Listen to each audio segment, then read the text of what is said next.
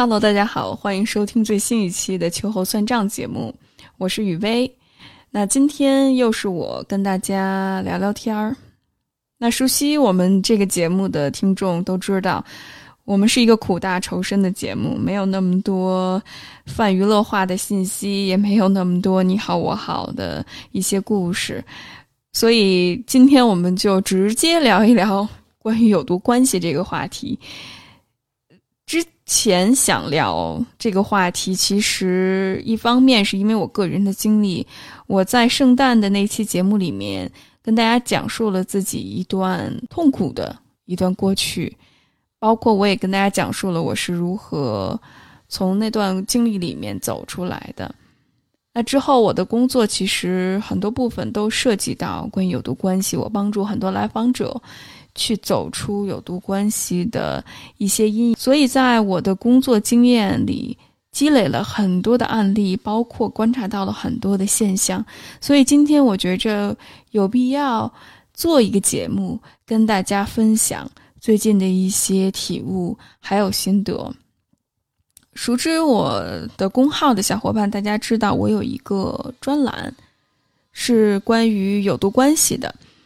那我写这个专栏的时候，汇总了很多的案例，包括一些研究和阅读体验。那什么到底是有毒关系呢？如何能够用一句话跟我解释一下有毒关系到底是什么？其实，有毒关系是指那些充满冲突、对立、僵化、控制、失效的人际关系。那这种人际关系不仅仅出现在我们所说的这种亲密关系，或者是这种浪漫爱的关系里面，它还有亲子关系、家庭关系、职场关系和朋友关系当中。如果我们从心理学上或者是临床心理学上讲，“有毒”这个词啊，它其实是指人格障碍。在非常权威的精神疾病诊断与统计手册《The Diagnostic》。《Statistical Manual of Mental Disorders》里面，他说到，人格是指个体在思维、情感和行为的特征模式上的差异。它就有一点点像我们心理上的一种免疫系统，是一种长期习得的应对外界事物的机制，它挺难改变的。那在《精神疾病诊断与统计手册》里面，它有一项。是人格障碍的那个选项，然后它在 Cluster B 里面，它的 B 大组里面，它就包括自恋型人格障碍、反社会型人格障碍、边缘性人格障碍，还有戏剧性人格障碍。那在我的工作里面，接触更多的或者是关注最多的是自恋型人格障碍。那说到自恋型人格障碍啊。你可以想到这几个关键词，它包括缺乏同理心、爱慕虚荣、非常的慕权、肤浅、求崇拜、求关注、过度敏感、愤怒，以及操控和剥削他人的倾向。说到这儿，可能就有人说：“那你是不是有点小题大做了，或者是？”是不是有些哗众取宠？为了去吸引眼球，你去关注这些事情？我其实听到了很多的质疑，但很遗憾的就是，在我工作里面，其实来访者遇到这样的经历或者是关系的体验是非常多的。但很遗憾的是，整个心理学的行业，很多从业者都不愿意承认这件事情的普遍性，因为它难以改变。还有一部分就是因为它背后的权力问题。之后我会跟大家提到整个权力结构是如何去促使自恋型人格障碍它的发展。还有一部分原因是，自恋型人格障碍它作为一种诊断是非常罕见的。刚才跟大家说到，因为他们缺乏同理心，他们过度敏感，他们觉着自己总是对的。所以他们不会去寻求专业的帮助，也不会承认自己是有问题的，除非承认这个问题对于他们来说是有好处的，比如可以让他们继续操控一个人，或者是在某个职位上，他们能够获得更多的利益。因为这些人啊，根本就不会接受诊断，所以自恋型人格障碍它诊断率其实是很低的，只有百分之几。还有一部分小伙伴说：“那你是不是在贴标签儿？”那我当然非常反对贴标签儿这个做法了。如果我们不去把这个现象加以命名，或者是我们不去提醒大家这件事情的严重性，很多时候大家是不关心的。我们大脑其实特别愿意去接受一些简单粗暴的信息，所以因为现在大家对这个门类或者是这个现象了解的不多，关注的不多，所以我会用一个有毒关系的短语让大家更关注这个现象。而且，当你给它定义，或者是给它贴一个标签。其实也更好的帮助那些受害者或者是幸存者，去知道到底发生了什么。因为知识就是力量，当你去描述它的时候，也是一种赋能或者是赋权的过程。当然了，当来访者真正了解到这些人或者是他们到底经历了什么的时候，他是可以从原有的我们所谓给他们贴的有毒关系，或者是自恋型人格障碍这个标签，能够超越它，能够去让更多的人去知道，并且能够去解决这个问题。我们这么做并不只是满足于给他贴标签，而是更好的去解决、去超越这件事情。所以在我自己的工作里面，我其实并不鼓励给对方贴个标签儿就足以。艾伦·弗朗西斯博士啊，他其实是自恋型人格障碍诊断的创始者之一。他认为，当我们将某些事情称之为症状的时候，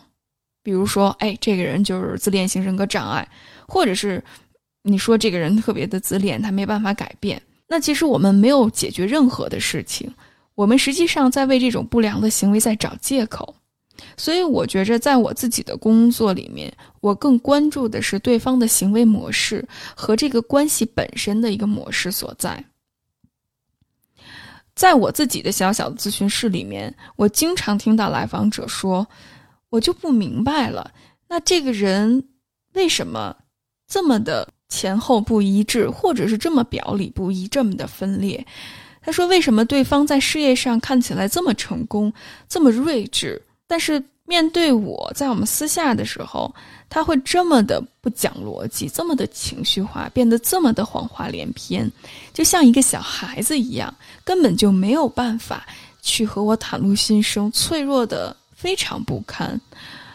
那还有小伙伴问我说：“说他明明经历了这么多不幸的事情，原生家庭很糟糕，或者是在事业上遭人背叛，甚至可能小的时候遭过霸凌的这些经验。”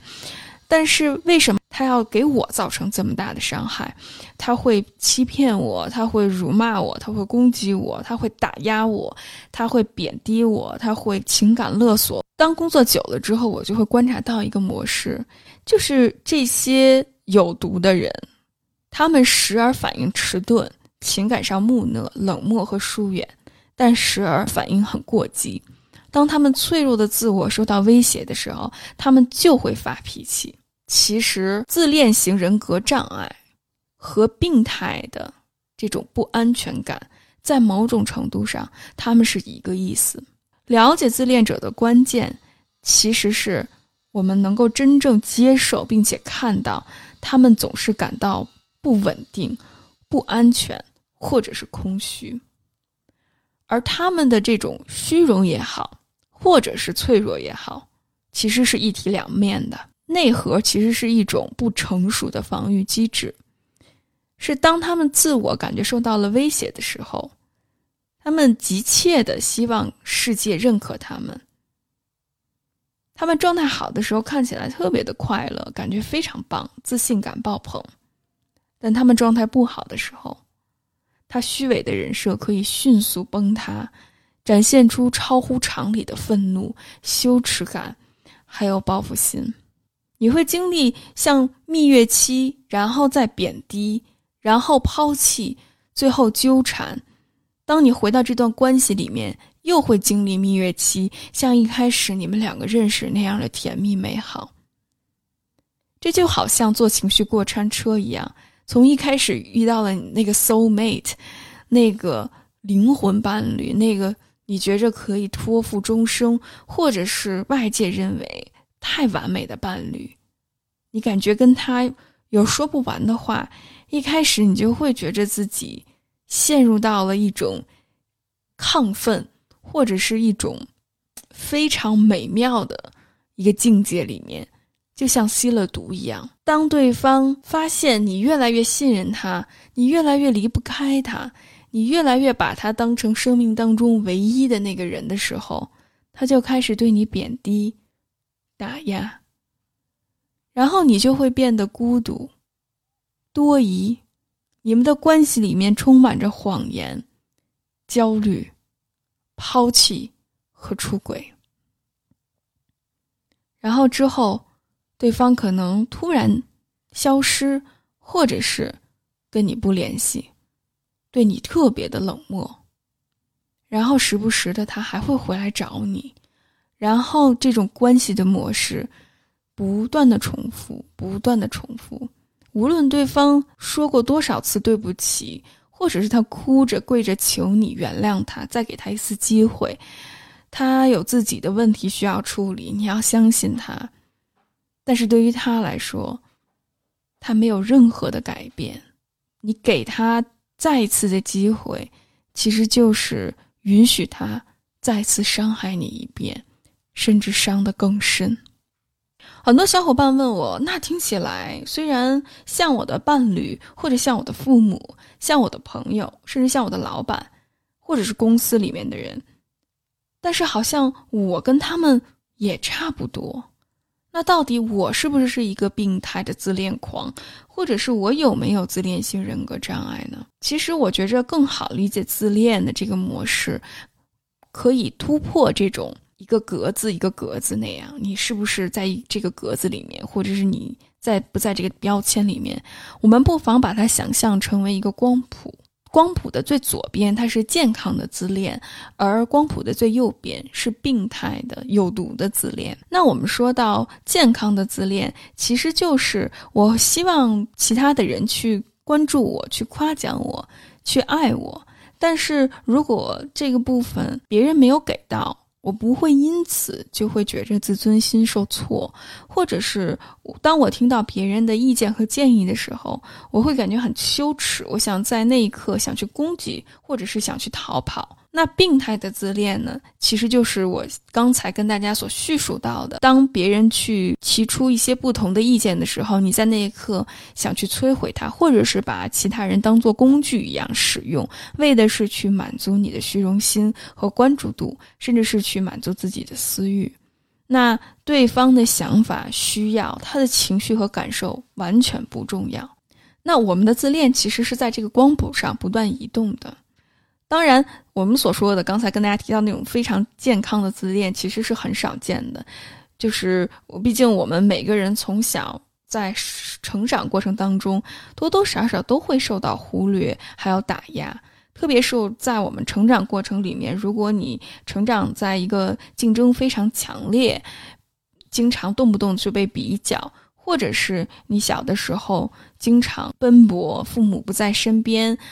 你总是生活在一个非常不安的环境下，你的这种不安全感、自恋的部分其实是没有得到满足的。但是，我觉着一个非常健康自恋的人，他是有最基本的自我反思能力，还有自我认知能力的。他能意识到很多时候是他自己的问题，而不会把对方当成一种工具一样使用。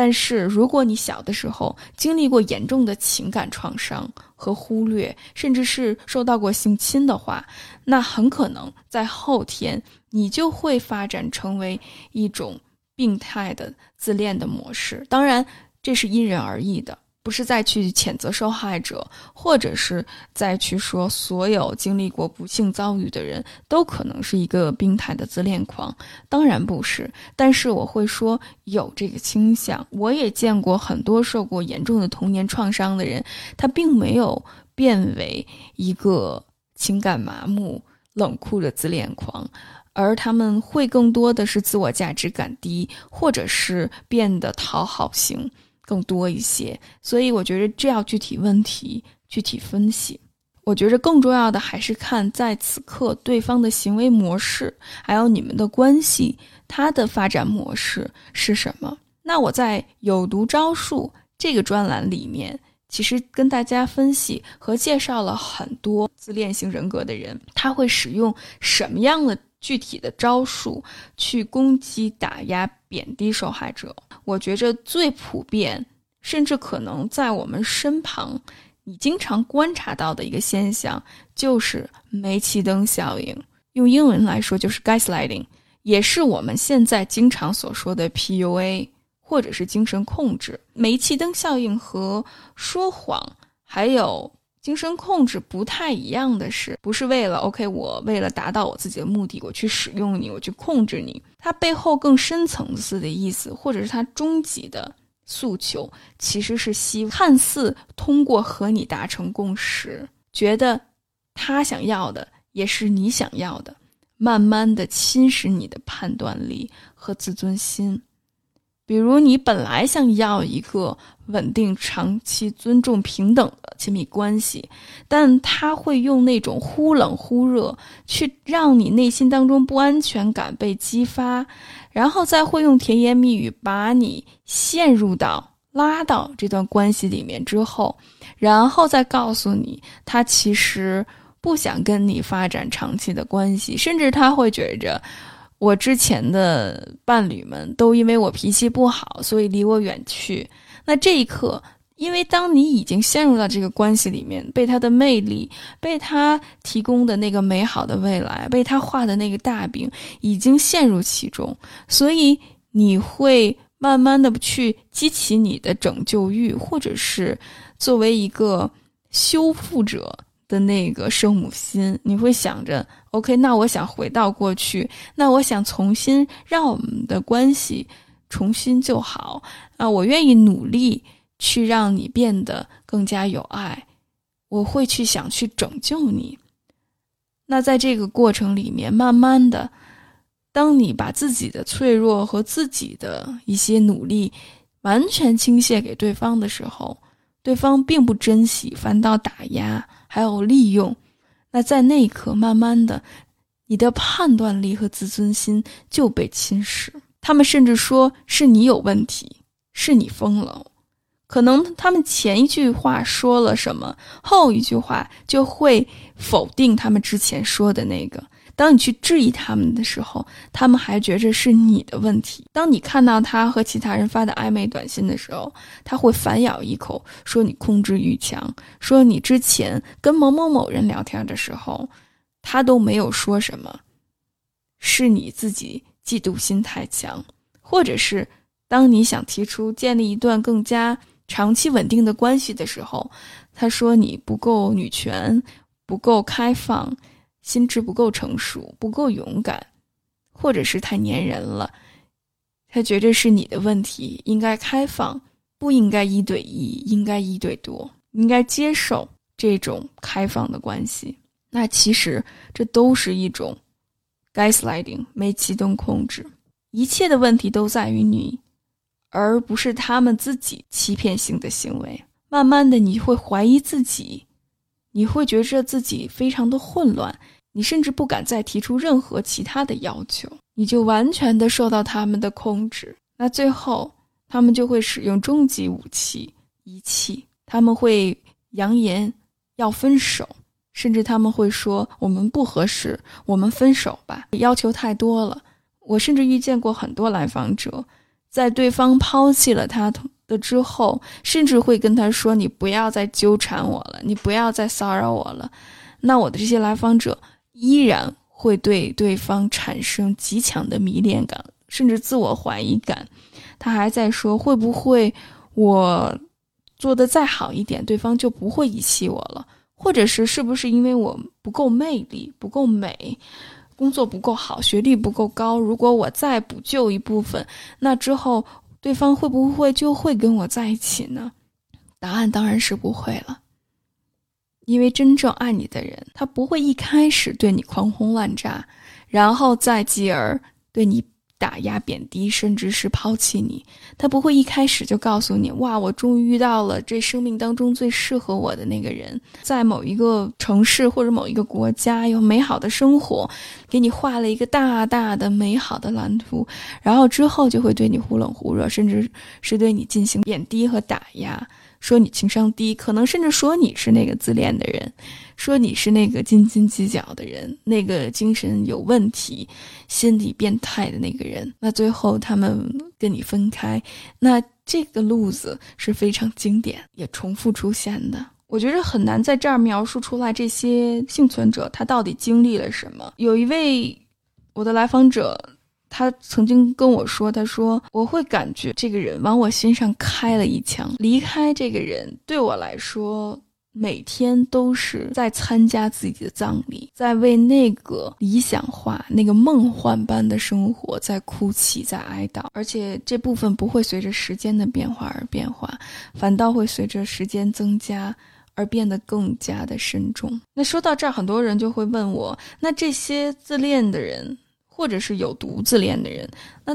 他们为什么会变成这个样子呢？其实从个人的角度来说，我们华人注重集体的荣誉，或者是家族的面子，其实都会使人成为一个共情能力差的人。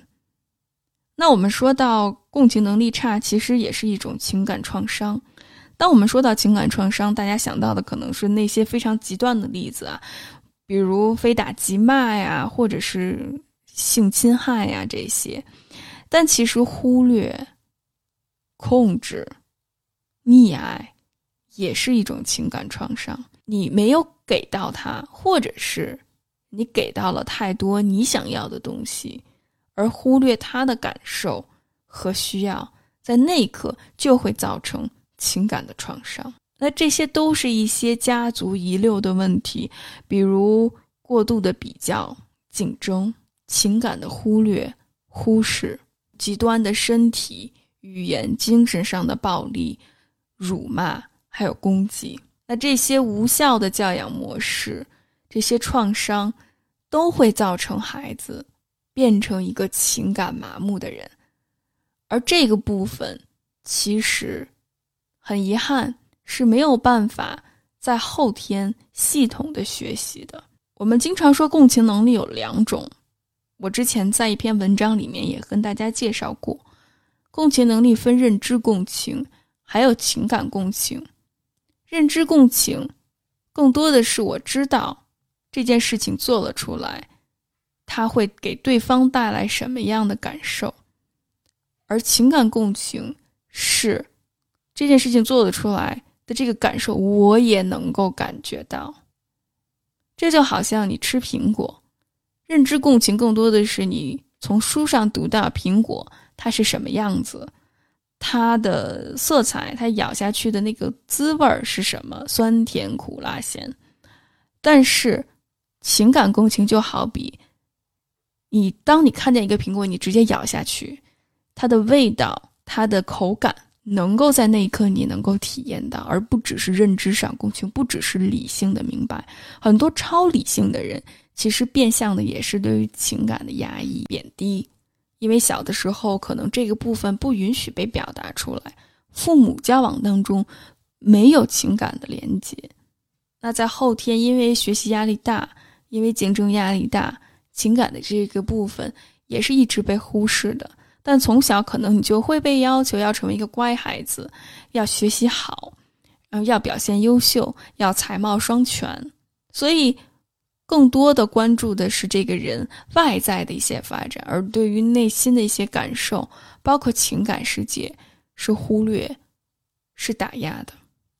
所以，我们自恋的部分如果没有得到满足。我们的情感没有被看到，那很遗憾的就是后天，当你再想去补救的时候，其实不容易，因为这就好像我们先天，我们很多身体的部分是残缺的，那后天是没有办法再去成长的。你可以给自己安一个假肢，但是这个假肢它没有办法去和自己原本的这个身体有机的相结合，有机的相连接。最难以接受的一个现实就是，他们可能没有办法改变。你要学会去放手，去降低期待。可能想象当中那个美好的画面，那个浪漫爱的画面，可能从来都没有办法达到，那就是一个梦一样。那打碎这部分，其实就是要否定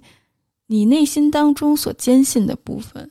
也就是否定内心当中的自己，那这种痛苦不亚于截肢，不亚于去砍掉身体的某个部分。那为什么会被这种人吸引呢？其实我们整个社会结构，特别是在一个非常不平等、集权、父权制培养盲目和不加批判的信任，对于权威的盲从。一段关系越不平等，越容易受到精神控制，或者是煤气灯效应的伤害。在我的工作环境里面，我也看到性别是一个非常非常突出的因素。我观察到，特别是在异性恋的关系里面，女性。往往会成为那个受害者。很多多甚至在外表极为成功的女性，但是在内心却非常的自我怀疑，充满着自卑和对自己的不信任。很多女孩不是不想离开。这段关系，他们也是知道自己在一段非常糟糕的关系里面，但是他们内心有极度的不安全感，觉着自己年龄太大，没有办法再找到一个更好的人了，或者是想交给这个社会一个满意的答卷，想活成那个完美的人。那对方似乎看起来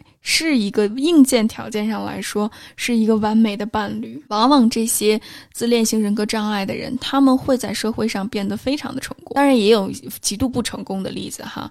但是他们会很成功，因为在整个社会上，他们会利用别人，把别人当成工具一样使用，去往上爬。而他们对于权力还有对于金钱的追求是无限的，因为只有这样，他们才能证明自己是一个有价值的人，能掩盖住自己内心的脆弱和不安。女孩就觉着这样的话，社会能够更加认可我。还有就是可以应对父母的催婚。我之前有一个来访者跟我说过，说我知道对方很有问题，但是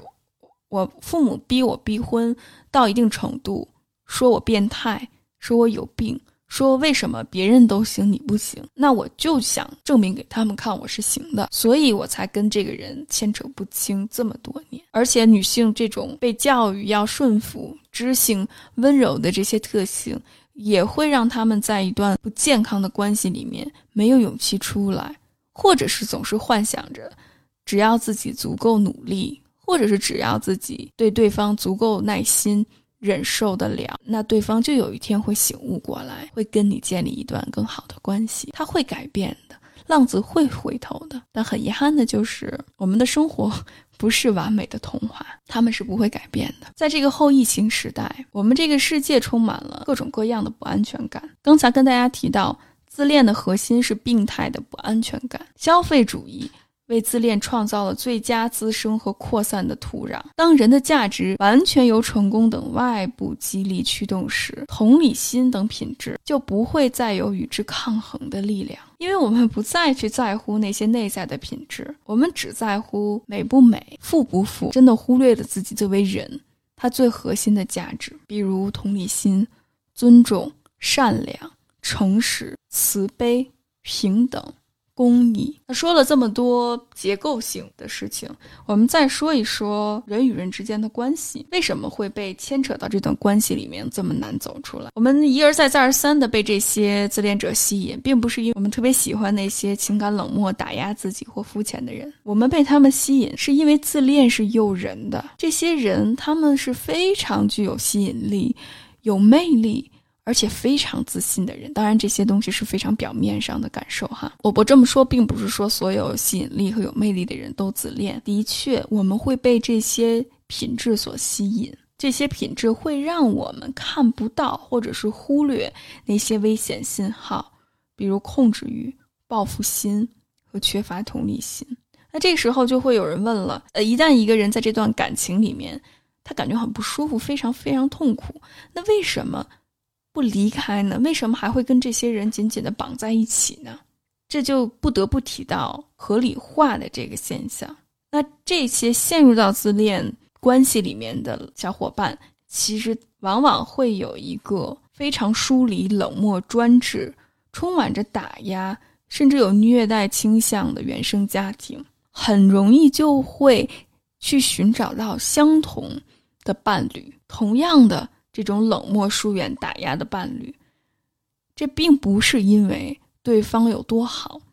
而是这段关系足够熟悉。因为一段浪漫的爱情故事，或者是一种前所未有的感觉，其实这种前所未有的感觉背后都是有一种创伤性的经验。那种爱到电光火石，或者是死去活来的背后，其实都是一种创伤。这部分的感受。它填补了一个功能失调的家庭留下来的遗憾，你可以回过头去去改变它，你可以甚至是感觉在这段关系里面有一种过去小的时候没有被满足的部分又满足了的感受，你可以去改变，你可以让他回头，你可以去拥抱小的时候没有看到那个小女孩的身影，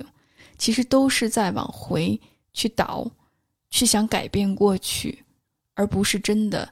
对方是一个多么对你好，他能够经营平等的关系，他真正爱你在乎你的那个人，他创造了一种独特的奉献，还有纽带感，这就是我们原生家庭小的时候没有获得的部分，昨日重现。所以，当对方的态度从魅力四射转变为打压虐待时，我们自身的不安全感使我们变得脆弱。也不可能从病态的关系当中走出来，继而我们会合理化对方对我们的伤害，会觉得是不是我的问题？因为我们没有办法改变对方，也没有办法离开这段关系。为了获得一种控制感，为了获得一种和谐感，我们就会觉着 OK 是我的问题，是我不够好，是我不够美，是我不够优秀，是我不够自信，是我不够开放。那我们大多数人都很愿意再给他一次机会。很遗憾的是，给自恋者改过自新的机会，只会在各个层面上成为他自恋的催化剂。这种病态的关系中，我们会给对方找借口，比如，那他就是这个样子，那可能他不是真的这么想的，或者是他是好意的，那可能是他的文化会这个样子。我们大多数人都会给爱的人一次机会。特别是在我们的文化里面，我们总是在会说说要宽恕啊，要宽以待人呐，要原谅别人。首先，这些都是非常健康的，但很遗憾的是，如果这种宽恕放在不对的人手里，宽恕可能不会意味着成长、改变或者重新思考，而是允许事情保持原样。因为对于自恋者，他听起来宽恕就是那让我们就保持现状吧。或者是下一次可以继续这么做，甚至做的可以再过分一些，因为我不会离开你，我也不敢离开你。说到这儿，我就在想，我们是否真的活在或者正在创造这样的一个世界？那在这个世界里面，自恋作为一种模式，或者是一种人格。正在成为新的世界秩序中取得成功的必要条件。我们看到，美国前任总统特朗普就是一个非常典型的例子。特朗普被选当为总统的时候，很多心理学家在街游说，跟大家说不要选他，他是一个自恋狂。但是人们会因为他的巨额的财富，还有他的影响力、他的权力而拜倒。这些物质成功相关的品质，可能会被我们的文化。学校、经济和社会所鼓励，可是这些品质其实是对我们的健康是有坏的。这些品质永远不会对我们的亲密关系有任何的好处。这不仅仅意味着配偶和伴侣，它也意味着父母、孩子、兄弟姐妹、大家庭、朋友和同事间的关系。特别是对于孩子，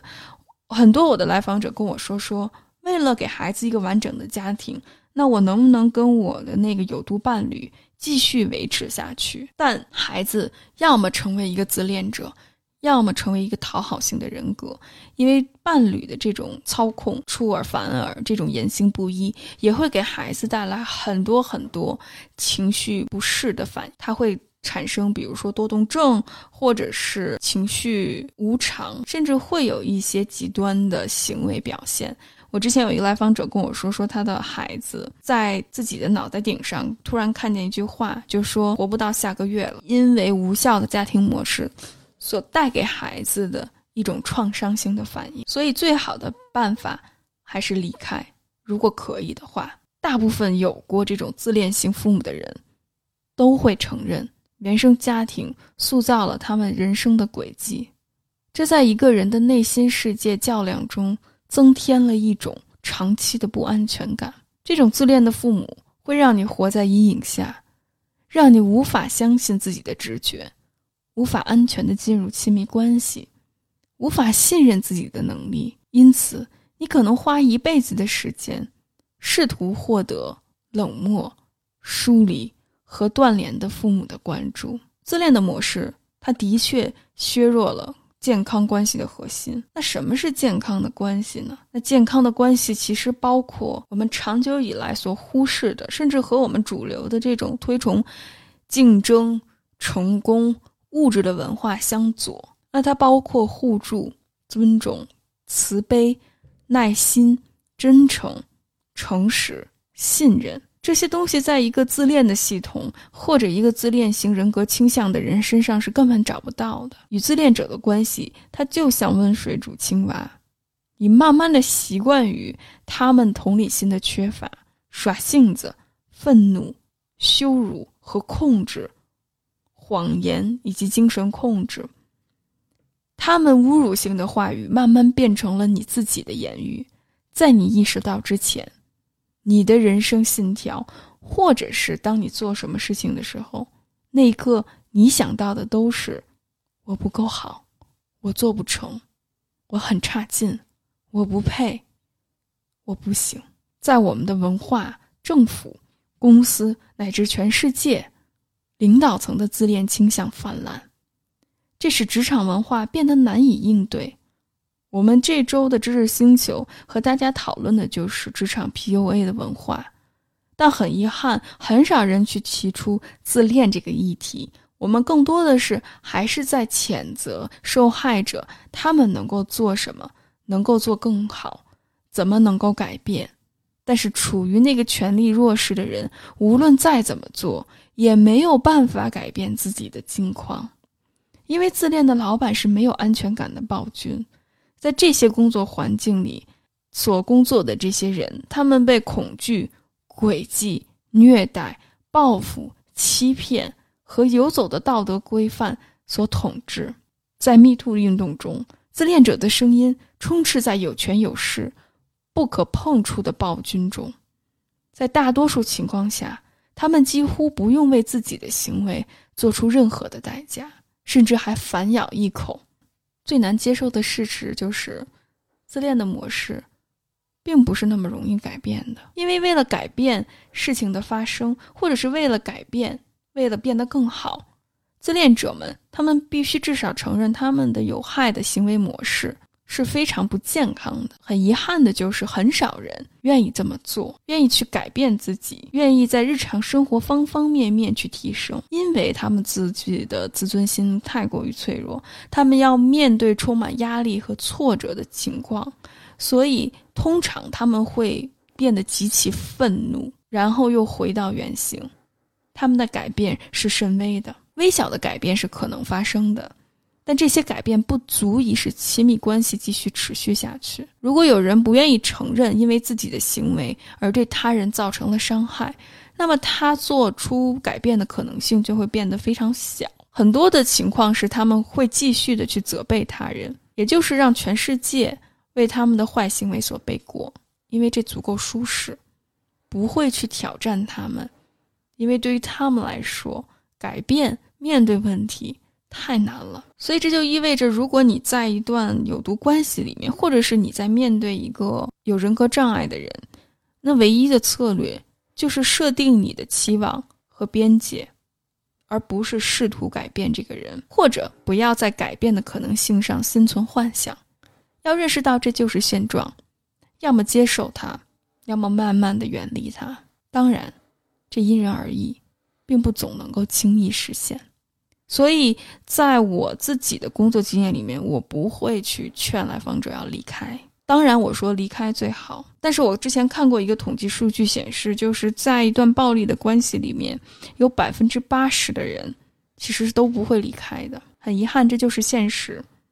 因为经济原因，因为自尊的原因，因为各种各样的原因，都不会离开。那我这并不是责备受害者，的确，我们的社会没有提供给他们更多的资源和支持，帮助他们离开。那我能做的就是教给他一些实际的技巧，如何去应对，让伤害减到最小。那所以大家就会问我：雨薇，你天天经历这些恐怖的事情，或者这些糟糕的事情，你自己会不会变得很伤心？或者是你会不会每天都负能量爆棚？因为。知道了这些事情，因为了解了有毒关系，它反倒让我更加去感激、去珍惜什么是爱，什么是良好的人际关系。因为我看到了人性的复杂，还有现实的矛盾，所以我会打破那种对于完美沟通或者是完美爱的幻想，而进一步的去接受现实，去真正关注如何能够建立一段不有毒、平等。尊重的关系，因为如果你不知道什么是黑暗，你也没有办法完全的了解什么是光明。爱其实也是一样的，有毒关系其实教会了我很多关于爱重要的功课。这就包括这世界上的确有这些行走的恶魔、情感的吸血鬼，他们就像无底洞一样，是没有办法被改变的。无论关系的形式如何。无论你是异性恋还是同性恋，无论你是一对一的关系，还是多边的多元的关系，或者是开放的关系，一段关系它越不平等，它就越容易受到煤气灯效应的伤害，就会越容易吸引到那些有毒的人。爱是独立的，是自主的，它本来是无条件的，但它也是有边界的，因为爱是尊重。沟通、平等、诚实，爱是觉察自己的情绪和防御机制，爱是放下自己，超越自己的局限，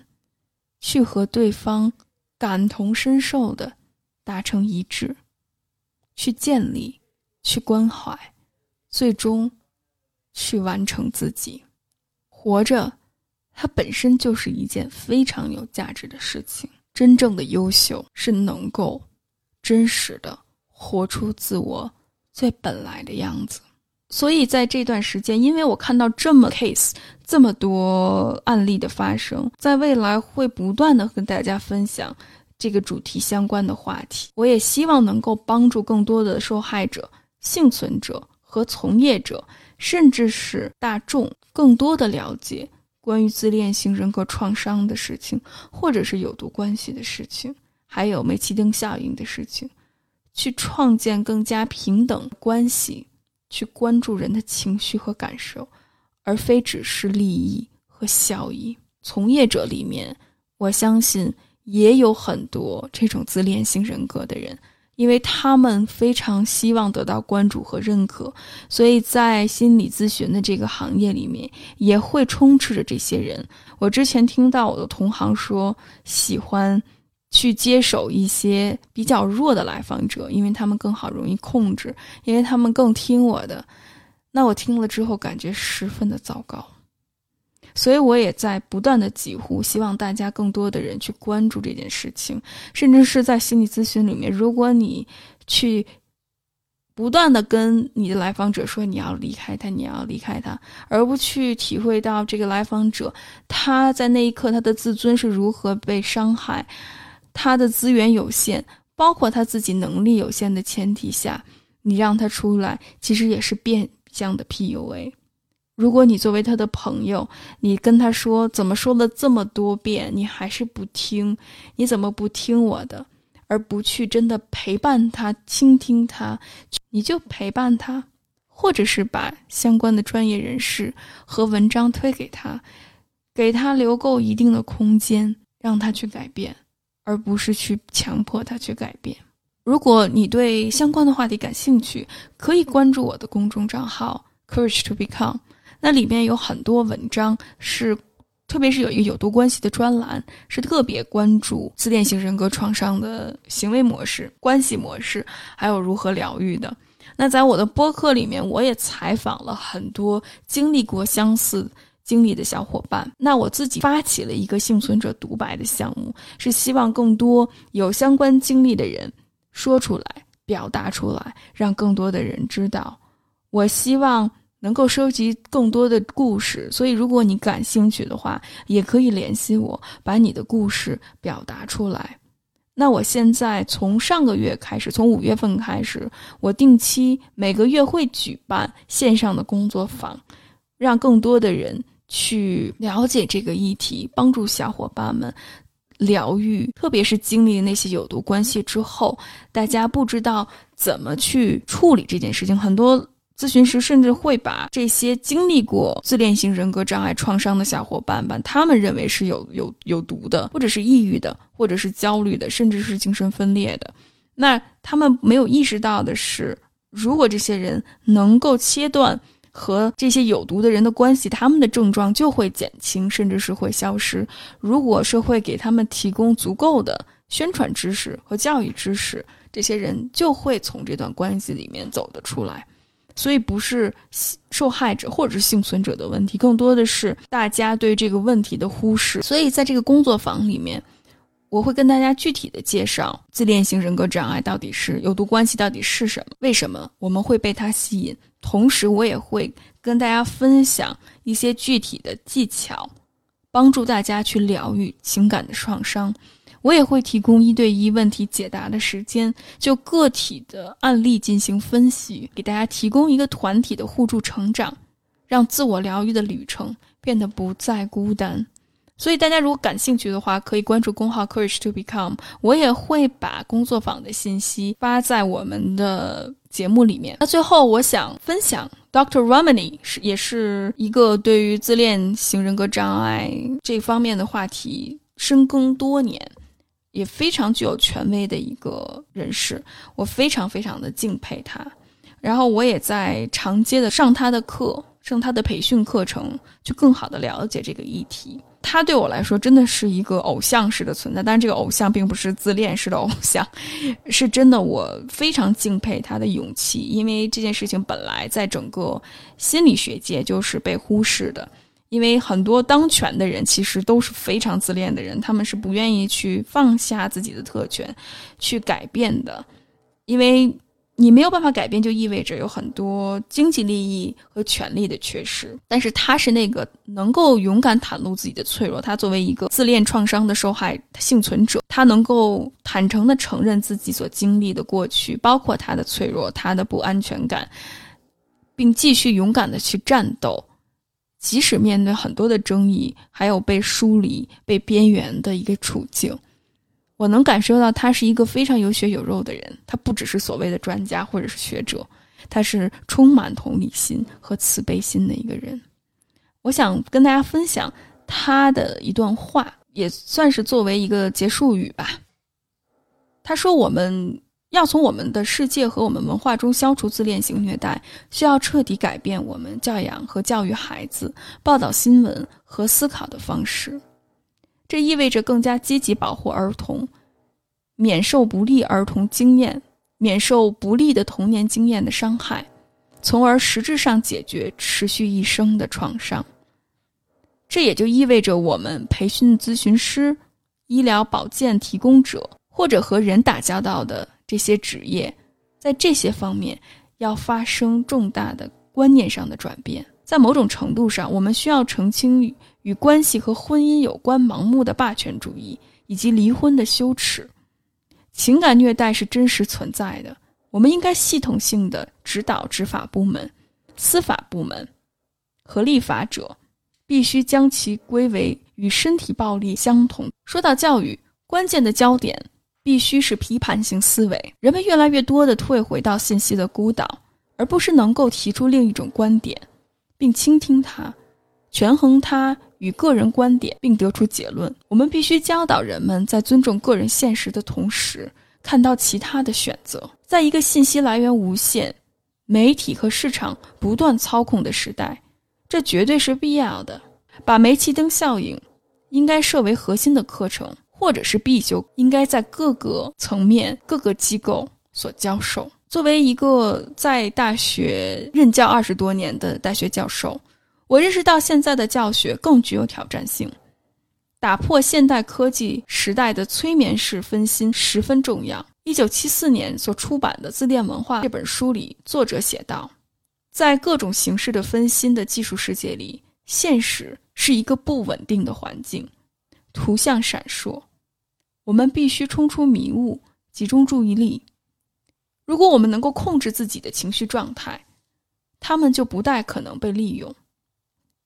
如果有人多次告诉我们天空是绿色的，我们可能会让步。但是我们必须坚守我们的蓝天。如果我们相信自己，我们对别人的操控就更有免疫力。这也意味着我们要建立信任的社区。当有毒模式发生的时候，即使他们可能不同意你的现实，他们也会尊重你的现实。这一切。都是从你相信自己开始的。如果我们只能做一件事情，那就是解决普遍存在的不安全问题，促进合作、透明、同理心和平等，强调韧性和力量，而不是病态的和等级制度的体系，将是一个非常好的起点。煤气灯效应，这是一个理解系统性和结构性压迫的模型，否认一个边缘化群体的历史。或经历不仅与数据背道而驰，而且与现实背道而驰。仅仅是在社会层面上对煤气灯效应发表意见，只是一种补偿形式，为历史上面临压迫的群体恢复一种清晰和真实。社会不愿意这样去做，他们以维护少数人的权利为名，致力于破坏许多人的理智。现在。是我们努力实现人文精神交流的时候了，一种全球文明大会，一种立志于消除两极分化、为领导人和政府制定行为规则的承诺。不安全、不平等及其伴随而来的不确定性在全球蔓延，使世界变成了成年人玩的山中之王或者是山中之后的游戏。给最边缘化和最弱势的群体带来了破坏性的后果。极权主义和权威主义依靠煤气灯效应来压制和破坏公民的稳定。煤气灯效应是一个有毒的冰山的尖端，不仅破坏了关系，而且破坏了公民社会的基础。这个世界变得越来越自恋和不安全，别让这场蔓延全球的病态模式传染给你。防疫自己，找到你的社群，找到和他人的共同点，而不是生活在两极分化中。即使在别人不友善的时候，也要以仁慈和同理心待人，谨慎选择你的朋友和伴侣。在这个混乱的世界里，任何人只要还能保持尚未泯灭的同理心、良心、正直和幽默感，简直就是无畏。对抗自恋的蔓延是一个人权的问题，我们所有人都需要制止对自恋行为和自恋者的纵容，夺回我们的生命、我们的灵魂和我们的世界。最后，我们的老规矩就是给大家推荐一首歌。嗯，我这个不敢推荐特别有名的歌，是因为版权的问题。我的这个节目因为版权的问题下架了很多次哈，但是我还是想推荐，继续推荐音乐。很庆幸的就是，往往真的打动我的音乐，好像都不是特别主流的音乐。想选一首古典乐，这次我记着在《监听风暴》里，这个电影里面，他那个电影是在讲东德。地下分子想去推翻这种集权的统治，然后他们在地下连线，被那种中情局所监听。而这监听的人，他时时刻刻关注这些人的动态。他们有一天纪念一个自杀了的一个朋友，那个朋友非常的正直，他没有办法忍受这种政治的黑暗和压力，所以选择自杀。为了纪念他，弹了一首献给好人的奏鸣曲。然后这一刻，当那个监听者听了之后，他就哭了。那一刻，我真的特别受震撼。我并不觉得这首歌特别好听，哈，那么打动我。但是我会想，是什么能够超越政治立场，触及人的内心对于爱和美的追求，对于良善与公平，自由的这种渴望。那是一种什么超越人心、让人觉醒的力量呢？这就让我想起了巴赫。真正给我带来力量的，